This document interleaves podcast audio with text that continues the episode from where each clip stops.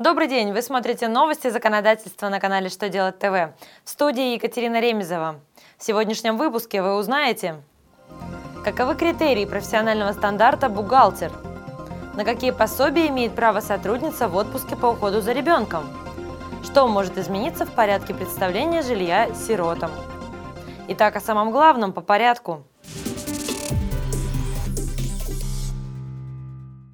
Минтруд России утвердил профессиональный стандарт для бухгалтеров.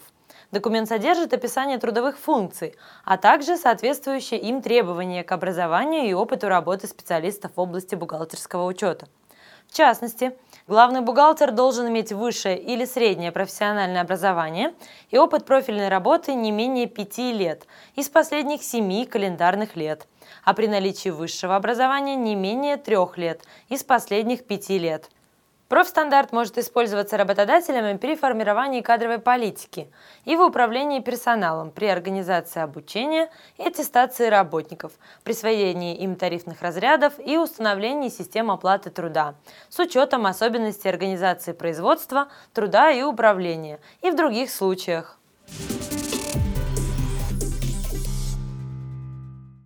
Сотрудница организации, которая находится в отпуске по уходу за ребенком до достижения им трехлетнего возраста, может продолжать работать на условиях неполного рабочего дня или же трудиться на дому. При этом за ней сохраняется право на получение ежемесячного пособия по уходу за ребенком. Фонд социального страхования в своем письме разъяснил, что в случае болезни в указанном периоде сотрудница также имеет право на получение пособия по временной нетрудоспособности. Фонд отметил, что расчет пособия в таком случае производится в соответствии со статьей 14 Федерального закона от 29 декабря 2006 года, номер 255 ФЗ.